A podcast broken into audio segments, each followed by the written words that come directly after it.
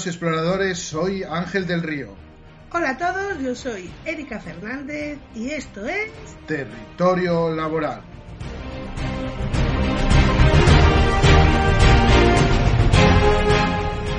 Pues hello, aquí comenzamos nuestra segunda temporada. Iniciamos esta segunda temporada con muchas ganas y esperamos que os resulte interesante y sobre todo útil, a la par que entretenido. ¿Y qué vamos a tener en esta nueva temporada? Bueno, pues como en la primera temporada seguimos teniendo a nuestra guía Bitácora, que nos acercará a la normativa de prevención de riesgos laborales. Vamos a mantener también abierto nuestro buzón de territorio laboral para recibir todas aquellas dudas que, que os surjan. Bueno, acordaros de enviarnos vuestras preguntas en audio principalmente, que nos gusta mucho escucharos, a nuestro número de WhatsApp 682 87 5622. Y además hemos preparado alguna sorpresa en forma de nueva sección, Genu, que más adelante iremos eh, desarrollando un poco. Bueno, que se está cociendo, Eric, se está cociendo, hay que acelerarse.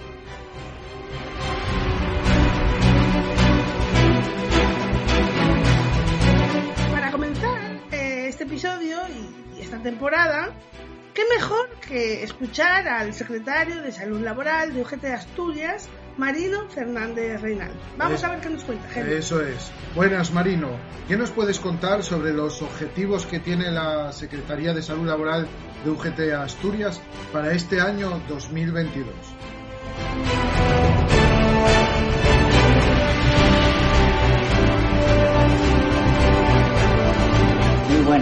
Ángel. Eh, gracias por la invitación. Nada, lo primero quería, quería agradecer la, buena labor que, que estoy realizando en el podcast.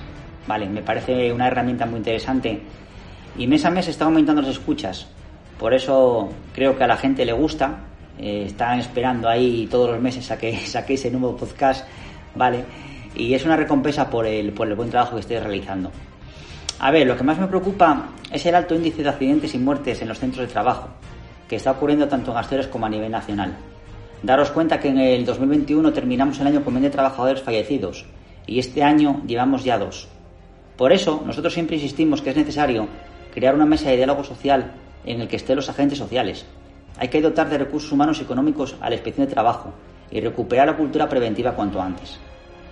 Por otro lado, creemos que es muy importante la formación en riesgos laborales para tanto nuestros delegados y delegadas como trabajadores y trabajadoras. Daos cuenta que si tenemos a los delegados bien formados, les va a resultar mucho más sencillo al ir a su taller, a su puesto de trabajo, a realizar su, su labor sindical. Por eso animo a toda la gente que nos está escuchando a inscribirse en los cursos y jornadas que próximamente saldrán de riesgos de prevención de riesgos laborales.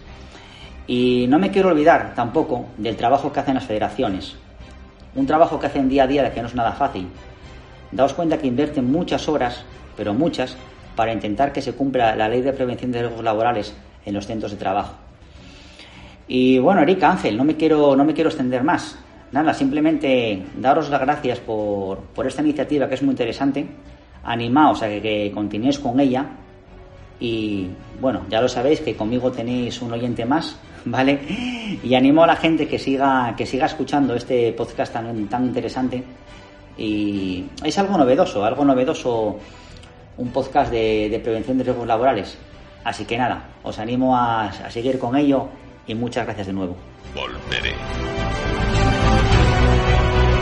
Muchas gracias a ti, Marino, y nos vemos en próximos episodios.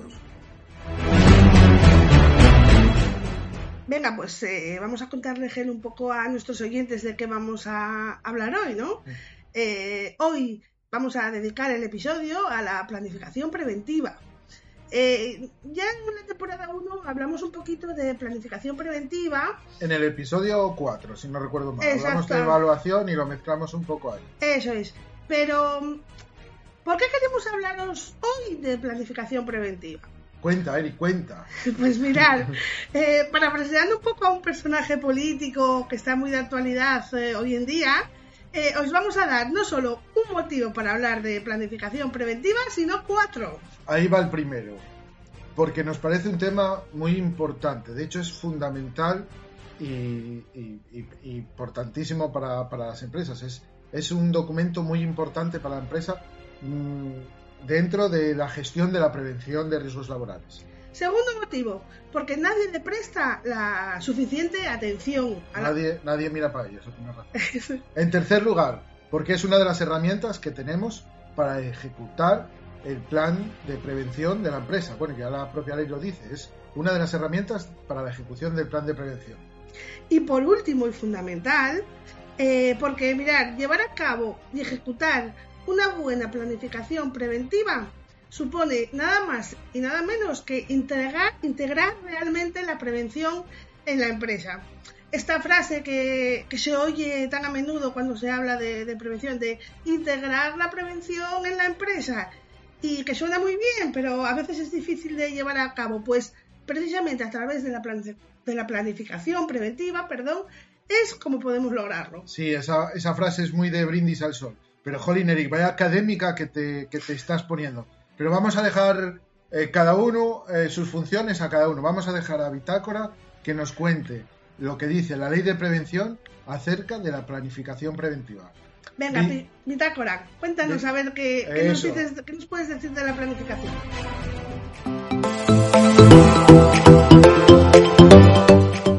Artículo 16.2b. Si los resultados de la evaluación prevista en el párrafo A pusieran de manifiesto situaciones de riesgo, el empresario realizará aquellas actividades preventivas necesarias para eliminar o reducir y controlar tales riesgos. Dichas actividades serán objeto de planificación por el empresario, incluyendo para cada actividad preventiva el plazo para llevarla a cabo, la designación de responsables y los recursos humanos y materiales necesarios para su ejecución. El empresario deberá asegurarse de la efectiva ejecución de las actividades preventivas incluidas en la planificación, efectuando para ello un seguimiento continuo de la misma. Las actividades de prevención deberán ser modificadas cuando se aprecie por el empresario, como consecuencia de los controles periódicos previstos en el párrafo A anterior, su inadecuación a los fines de protección requeridos.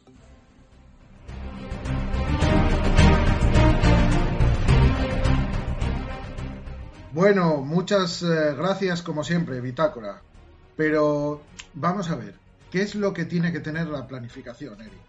Bueno, pues como dices que estoy hoy un poco académica, eh, te voy a contar cómo tiene que ser eh, realmente una planificación.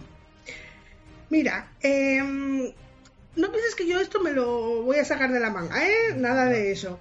Eh, esto estaba todo muy bien regulado en el Real Decreto 39 1997, por el que se aprueba el reglamento de los servicios de prevención. Y más concretamente, eh, hay que fijarse en los artículos 8 de este Real Decreto, donde nos dice realmente cuándo es necesario llevar a cabo una planificación preventiva, y en el artículo 9, eh, que es el que pues, nos explica, nos indica cuál tiene que ser el contenido de la planificación preventiva. Cuando nos dice el artículo 8, mira, que cuando el resultado de la evaluación de riesgos pues ponga de manifiesto una situación de riesgo, eh, el empresario debe planificar la actividad preventiva que proceda con objeto de eliminar o de controlar y reducir los riesgos puestos de manifiesto en esa evaluación de riesgos. Y además tiene que tener en cuenta las prioridades en función de la magnitud y del número de trabajadores expuestos a los riesgos. Casi nada, ¿eh, Gelu? Jodín, mm, me parece que estuviste tomando un café y un espastes con bitácora. ¿eh? Estás, a tope con el tema normativo. Mira, además para ello, eh, el artículo 9, eh, como te comentaba antes, nos indica que la planificación tiene que incluir todos aquellos medios humanos y materiales que son necesarios, así como también tiene que incluir una asignación de los recursos económicos para pues, lograr los objetivos eh, propuestos. Bueno, mm, además de, esto, bueno, vamos, vamos a ver exactamente qué es lo que, lo que nos indica este artículo, que es lo siguiente. Eh, tienen, eh, hay que integrar en, la planificación o incluir en la planificación preventiva eh, las medidas derivadas de las emergencias de la empresa. Y además la vigilancia de la salud eh, que está previsto en el artículo 22, bueno, lo que serían los reconocimientos médicos o las actividades de vigilancia de la salud. Eh, además, la coordinación de todos estos aspectos, es decir, si lo voy a hacer en enero, en febrero, o qué fase, o en qué, en qué época del año, o, o muy importante, que no se suele tener muy en cuenta, hay que hacer el reconocimiento o el ofrecimiento siempre que empiece una persona nueva. Esto lo que quiere decir es que hay unos mínimos que tiene que existir en la planificación, además de todo lo que se ponga de manifiesto en la evaluación de riesgos, pero los mínimos tienen que estar cubiertos. ¿Cuáles son estos mínimos? Las medidas de emergencia, la vigilancia de la salud y la información y la formación de los trabajadores. No nos vamos a meter en, en la información y la formación porque ya hablamos de ello en otro episodio, pero que sepáis como norma general que debe planificarse cuando empieza una persona nueva a un trabajo que hay que formarle, informarle de los riesgos de su puesto y de su entorno y ofrecer la vigilancia de la salud, que podrá o no renunciar en función de, los riesgos a su, de su puesto de trabajo. Eso es, Gelo, y ahí sí que voy a meterte un pequeño matiz, que muchas veces en el día a día vemos que, bueno, pues eh, cuando se incorpora un trabajador nuevo, y, está un poquito a prueba, eh, las empresas esperan un poco a formarlo a que eh, su estancia en la empresa pues eh, se quede un poco como definitiva mm. y eso no es correcto. Hay que formarlo en el momento en el que se contrata. Realmente él tiene que tener todas las herramientas para poder desarrollar su trabajo con seguridad. Vale, pero bueno, aparte de estos tres cositas, de estos mínimos que, que me comentas que tiene que tener la planificación, hay una cosa muy importante que se debe tener en cuenta en relación a la planificación preventiva, ¿no? Efectivamente, este mismo artículo establece que para bueno que, la actividad preventiva deberá planificarse eh, con periodo bueno con un periodo determinado estableciendo fases y prioridades como decías bien antes en función del riesgo de bueno el riesgo al que esté expuesto el trabajador y el número de trabajadores eh, lo que hay que tener en cuenta es que el, periodo máximo en el que debe estar eh, sujeta la planificación no debe ser nunca superior a un año. Tú puedes planificar una actividad en varias fases que pueden llevar tres o cuatro años, pero, pero la planificación tiene que ser anual. Siempre, siempre tiene que ser anual. Además, eh, bueno, luego si eso lo hablamos un poco más, tiene que haber un responsable, unos plazos. Sí, mira, Gelu, eh, a mí esta parte me parece eh, fundamental, me parece muy importante explicarla bien y yo realmente resaltaría tres cosas. Mm. En primer lugar, que se planifique la actividad para un periodo determinado. Eso es. Como bien hablábamos antes, lo que hay que hacer es coger de la, de la evaluación de riesgos sale una medida preventiva. Esa medida preventiva en función del riesgo, que es una metodología que ya explicamos en la evaluación de riesgos, si el riesgo es muy grave o no es muy grave, se, o afecta a muchos trabajadores, se le da una prioridad. Eh, esa prioridad viene asociada a unos plazos. Entonces, el riesgo, la medida preventiva tiene que estar asociada a un plazo, tiene que haber un responsable con nombre y apellidos, con nombre y apellidos, un responsable de verificación y un presupuesto. Lo que está claro es que si no hay dinerín, las cosas no se pueden hacer. Mal, se va a, ejecutar, sí.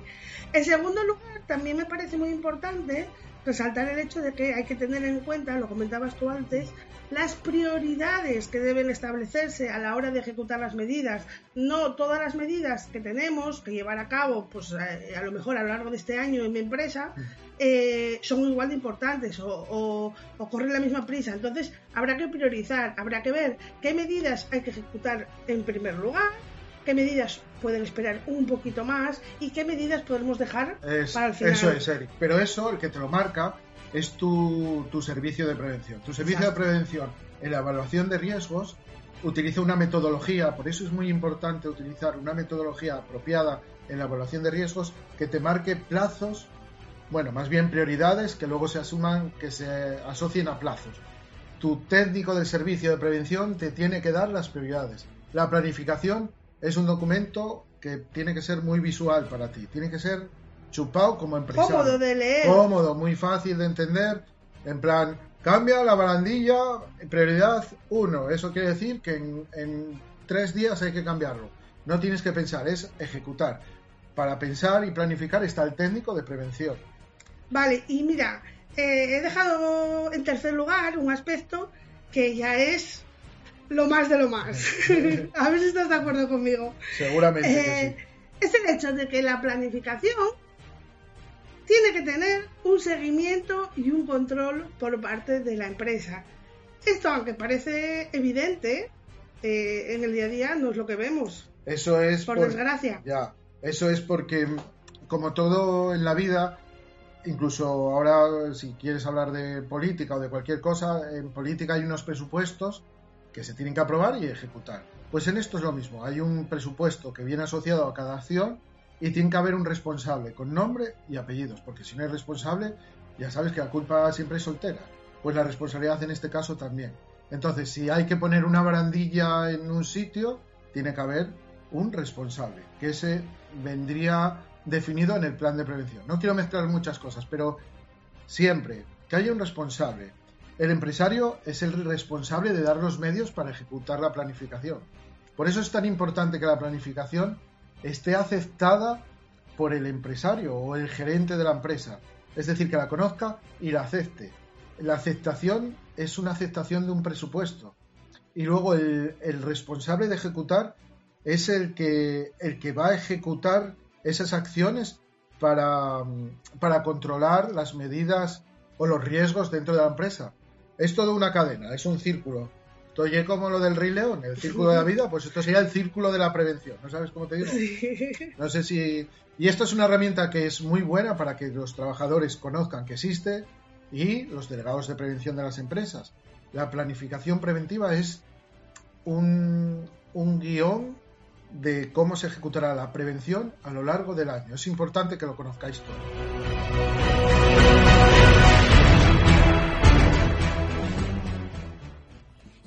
¿No le has notado un poco inclinado? Formará parte de los planes de Dios.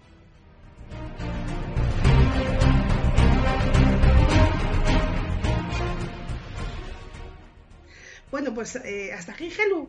Eh, hemos contado un poco eh, cómo debe de ser una buena planificación. Eh, bueno, tú me dices que estoy hoy Muy académica. académica, muy académica. Bueno, pues, Cómo es la legalidad de la planificación. Pero a mí me gustaría hacer ahora aquí un paréntesis y contarles un poco a todos aquellos que nos escuchan eh, qué es lo que se puede ver hoy en día eh, en relativo a la planificación en las empresas. Como digo, somos testigos de la realidad preventiva de, del mundo empresarial, bueno, del pequeño mundo empresarial. Venga, pues ¿cómo es? Bueno, lo que, lo que nos comentan los delegados de prevención y que mm, hablamos a veces con algunos técnicos o con algunos empresarios o técnicos de servicios de prevención Bueno, y de empresas pequeñas. la mayoría de los delegados de prevención, tengo que decir que eh, lo que comentan es que les cuesta mucho trabajo tener acceso a la planificación. La mayoría no conocen la planificación de su empresa. Bueno, deberían de tener acceso. La verdad es que deberían de tener acceso como delegados de prevención. Es importante que conozcan a qué pueden tener acceso para poder pedirlo. Exacto. Si no lo conoces, mal lo vas a pedir. Sí, es, es verdad, es verdad. O controlar que se ejecute. Si no tienes conocimiento de qué medidas eh, tienen que realizarse en mi empresa, Mm. ¿cómo voy a controlar que realmente se ejecuten? Sí. Pero bueno, lo que nos comenten y lo que podemos ver es que hay eh, planificaciones genéricas.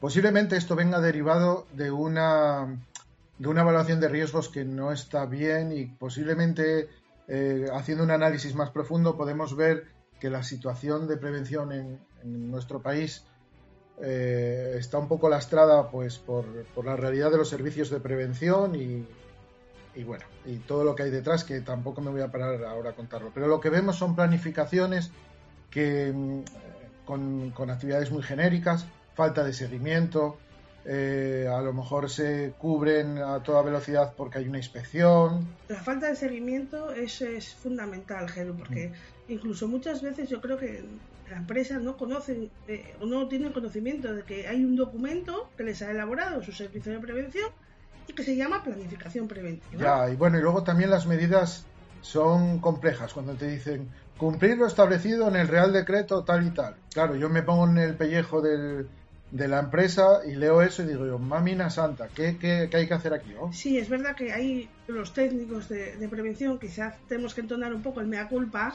e intentar realizar documentos que eh, luego la empresa pues puedan comprender y puedan eh, seguir.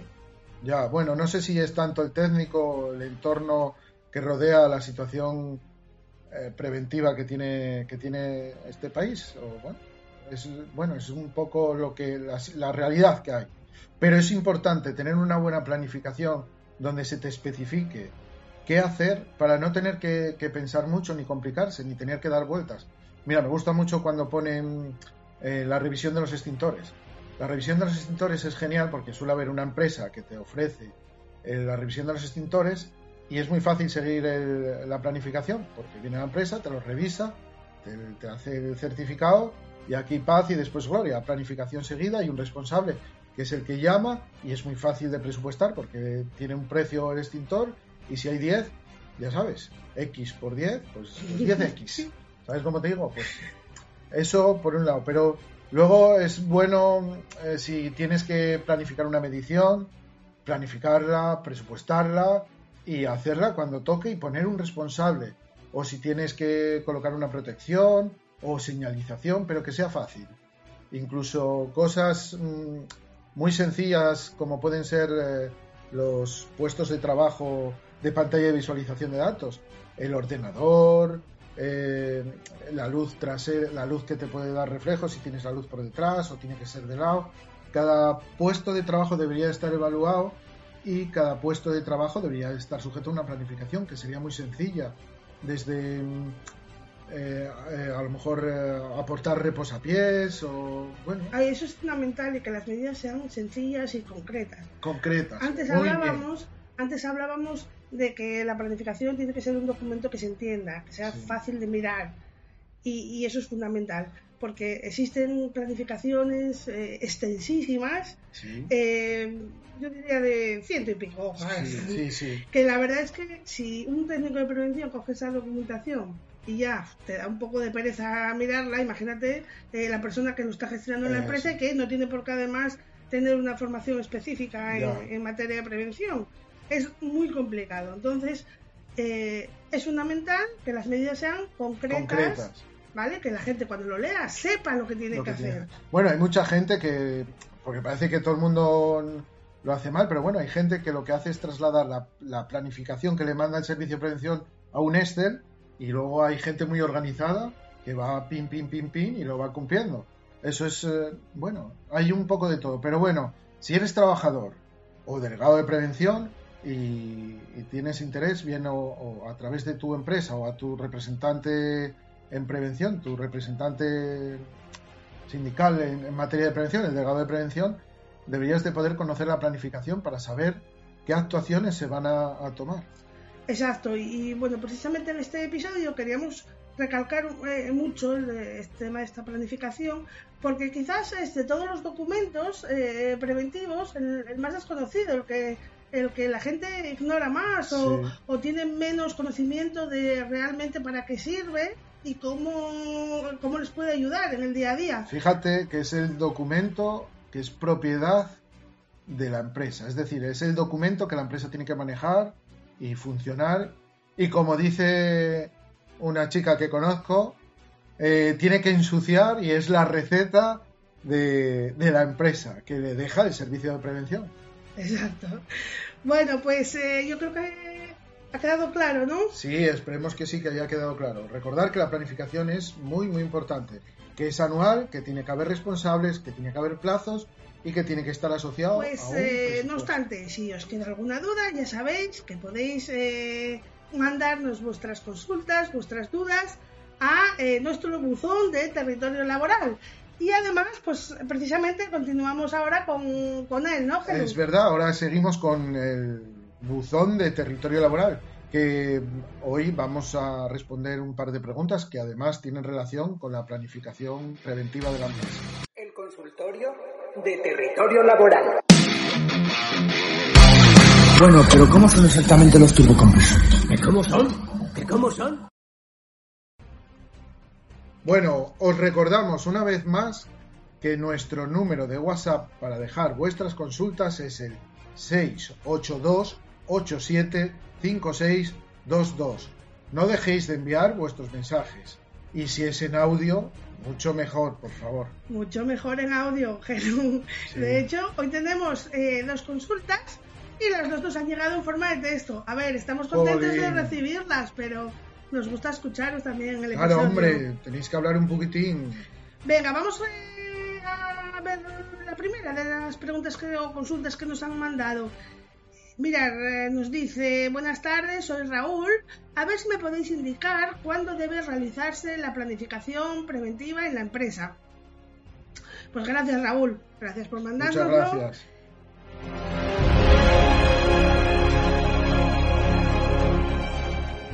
La planificación debe hacerse pues una vez que tenemos hecha la evaluación de riesgos. Eso es.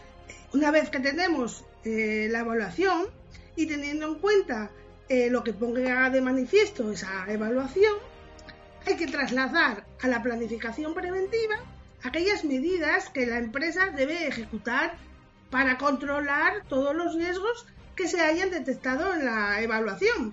Y recordamos además, como decíamos antes en el episodio, que eh, es fundamental realizar un seguimiento de dicha planificación. Además, bueno, tiene que estar actualizada en periodos de, de año, es decir, Anualmente. debe estar actualizada. Aunque no se modifique la evaluación de riesgos, aunque no se revise porque, porque no, no haya sido necesario, la, la planificación tiene que tener eh, un periodo anual. Eso es. Bueno, espero que, que te haya servido la respuesta, Raúl, y si no, la próxima vez nos mandas un audio.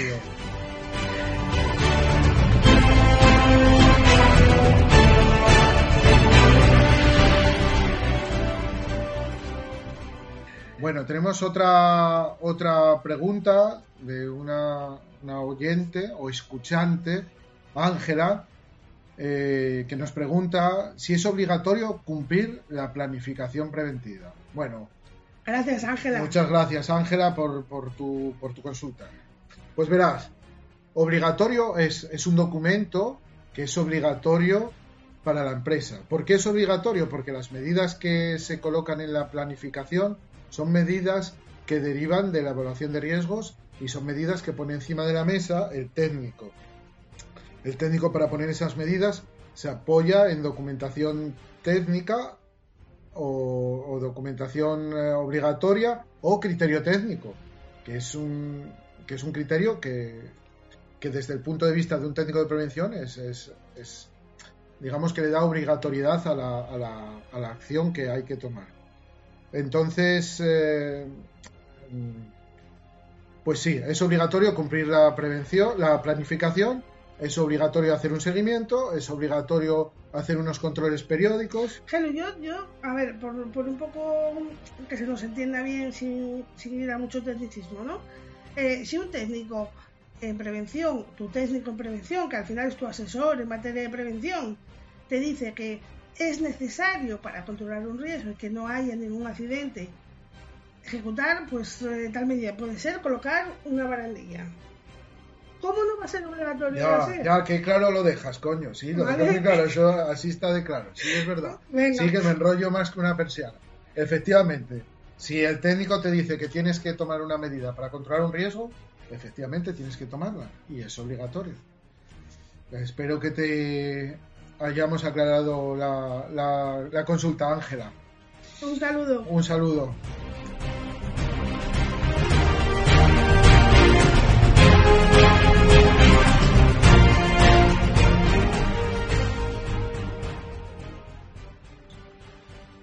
Bueno, pues al principio del episodio eh, hablábamos de que teníamos eh, preparada alguna sorpresa para esta temporada en forma de nueva sección. Sí, lo que te decía que se estaba cociendo ahí. Eso es, vamos a ampliar un poquito eh, la información a todos aquellos que nos están escuchando, ¿no, Gelu? Eso es, como os, de- como os- bueno, como os decía, pues vamos a presentar esta nueva sección dentro del territorio laboral destinada a dar a conocer situaciones de riesgo grave o muy grave que por desgracia se repiten muy a menudo. Y además vamos a utilizar documentación de prevención que ya existe, no vamos a inventar nada.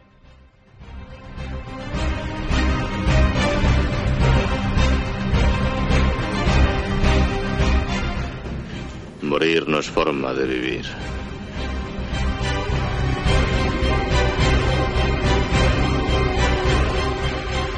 Y que queremos dar a conocer no solo la documentación, sino los estamentos que la difunden. no hemos dicho cómo la vamos a llamar. ¿eh? Ya, perdona, perdona, que como se está cociendo, se va a llamar Con uno basta. Eso es, con uno basta. Eso es. Y como os decía antes, otra cosa no tendremos lo de prevención, pero documentación tenemos a punta pala. Eso dicen, que es el fuerte eh, de los de prevención, precisamente, la documentación. Pero bueno, mm, Y te voy a explicar por qué con uno basta. Ah, que, vale. que- que nos estamos liando. Venga, venga. Verás, eh, esta sección es con uno basta porque con que suceda una vez sería suficiente. Y mucho mejor aprender en cabeza ajena que en propia, sobre todo cuando se trata de accidentes o sucesos graves eh, que no queremos que, que- que te sucedan a ti o que se repitan. Además, el título me recuerda a una serie que echaban en la tele cuando yo era más joven, que se llamaba Con ocho basta. Y me pega bastante bien, me parece un título pegadizo. Además, eh, bueno, lo que podéis daros cuenta es que ya soy un poco pureta, tengo en la mochila unos cuantos años. bueno, no exageremos tampoco. Te has Bueno. hecho un chavalín todavía. En edad de merecer, sí señor. Merecer no sé qué, pero de edad de merecer algo. Venga, ¿y, y qué documentación vamos a utilizar para, para esta sección? Con uno basta. Bueno, como te comentaba antes, en esta sección vamos a tirar de eh, documentación que ya existe.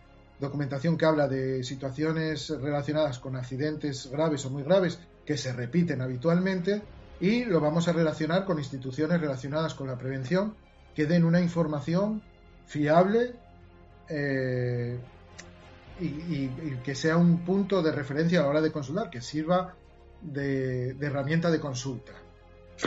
Pues sí, eh, hemos creado esta sección pues con mucha ilusión, esperamos que os guste, que os sea útil, eh, aportaros eh, pues, documentación de distintos medios que consideramos que es son interesantes y muy importantes eh, que podéis consultar. Las dejaremos en un En las, enlace en las el notas programa. del programa, eso es. Eso es.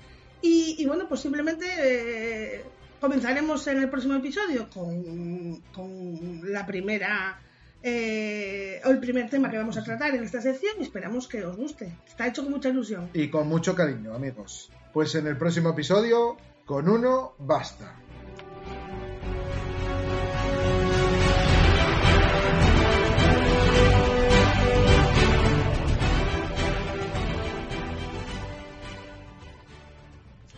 Pues ya se nos está terminando el tiempo.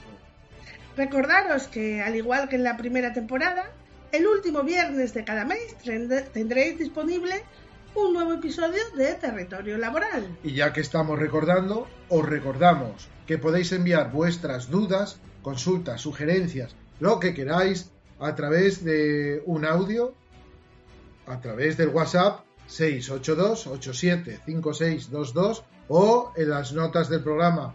Dejar algún comentario, hombre. A ver si se anima la A ver gente. si se animan, sí. Bueno, Gelu, pues hoy hemos comenzado una nueva etapa. Sí, esperemos seguir contando con vuestra confianza en esta segunda temporada y nos vemos, si tú quieres, en el próximo episodio de Territorio Laboral. Un podcast que surge de la colaboración entre la Secretaría de Salud Laboral y la Dirección de Comunicación de UGT Asturias.